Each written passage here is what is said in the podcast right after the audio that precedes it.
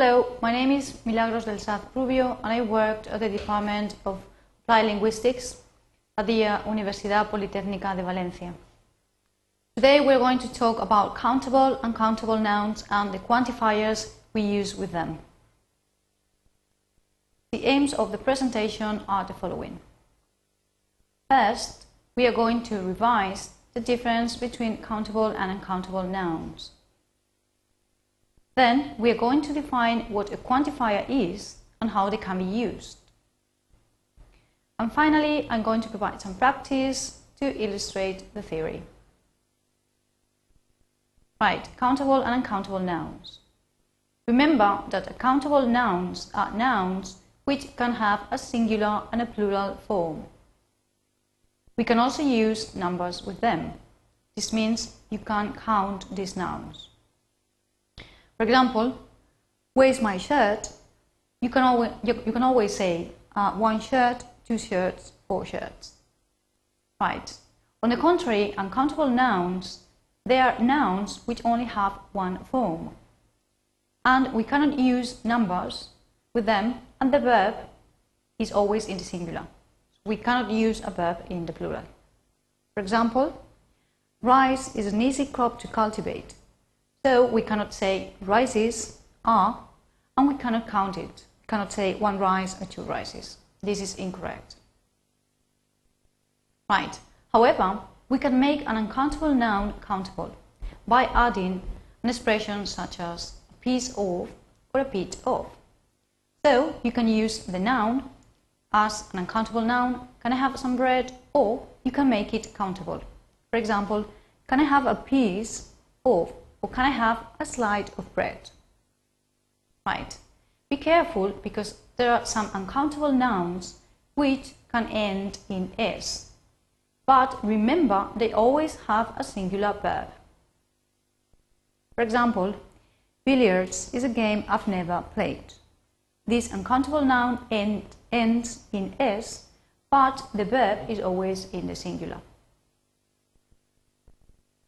Right.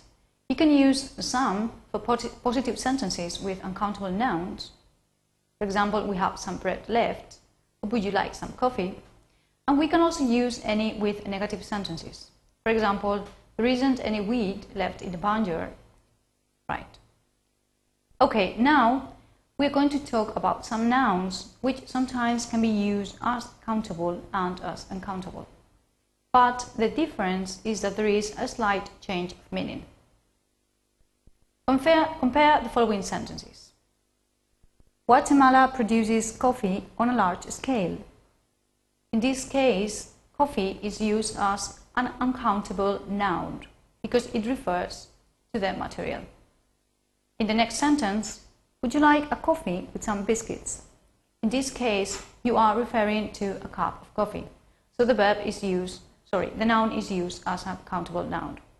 The same happens for I love chicken when you refer to the food, or how many chickens have you got in the farm when you refer to the individual animals. Right, now we're going to have a look at English quantifiers. The quantifiers are expressions used to indicate a quantity and sometimes they can also indicate the speaker's attitude towards the quantity expressed. Here you have some examples of the use of quantifiers. We used a lot of manure last year. A lot is a quantifier used with manure, which is an uncountable noun. Or, how many acres have you cultivated? Not many, just a few.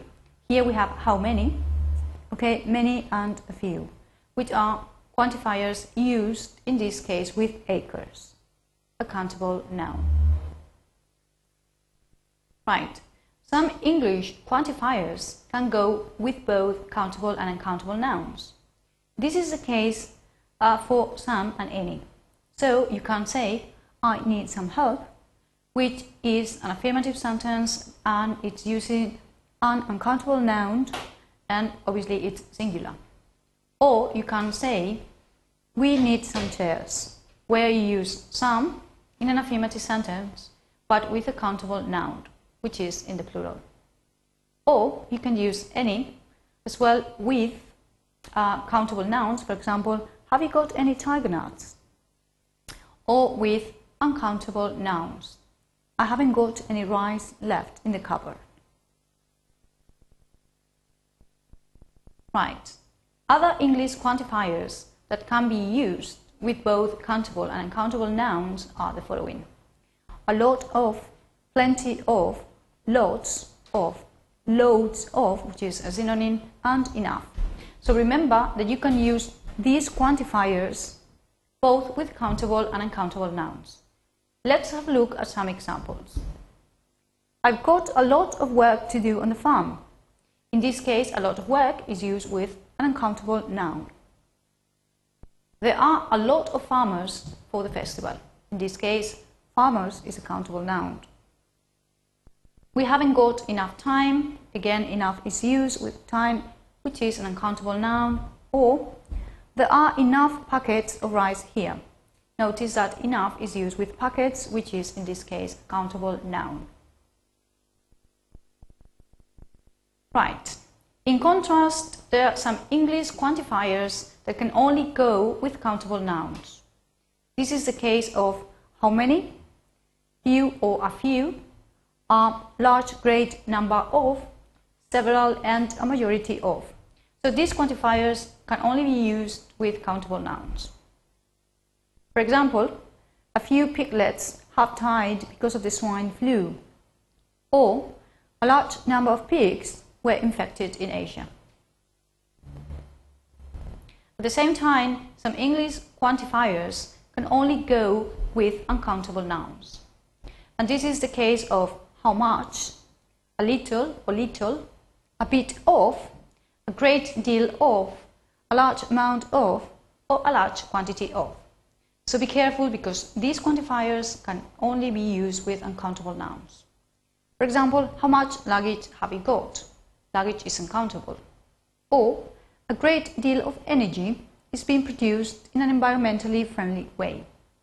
Notice that energy is an uncountable noun and takes a verb in the singular form. Right. As we said before, sometimes when we use a quantifier, we are also transmitting the speaker's attitude towards the quantity. So I want you to pay attention to the following pairs of examples. In the first one, we, ha- we just have a few bottles of wine, but they will do for the night. So here we are using a few, which is a quantifier that we use with countable nouns. In this case, a few means enough. Okay, there are not many, but the speaker thinks that even though there are not many, there are enough. However, if you compare this, this example with the next one, we have few glasses dough. In this case, we use few, again with a countable noun glasses. But in this case, the speaker is transmitting that few is not enough. So we need to buy more. The same happens with a little and little. If I say, there's little money in my purse, take it, what I mean to say is that a little means not much, but it's enough. So this sentence is quite positive. However, in the next one, she has got little money. Little means it's not enough. So in this case, it has a negative sense. And I say we should give her some money. Right. And now I want you to try the following exercises. In the first exercise, you have to complete the sentences with the words below. So here you have all these sentences, right? And the first thing you have to decide before trying the exercise is whether the nouns here are countable or uncountable. Because depending on whether they are countable or uncountable, you are going to use the verb in the singular or the plural form, and you are going to use some quantifiers or others. Good luck with the exercise. And here you've got the key.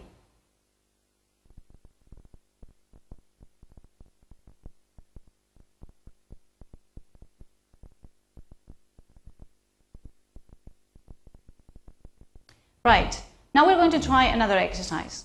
In this exercise, what you have is to choose the right English quantifier. So again, you have to decide if the noun is countable or uncountable, but also you have to decide if the quantifier can be used with countable and uncountable nouns or whether the uh, quantifier is restricted to either countable or uncountable. Good luck.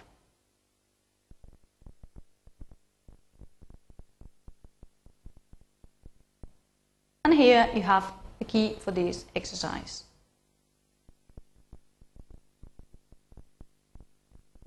Right, and this is all for today. Thank you very much.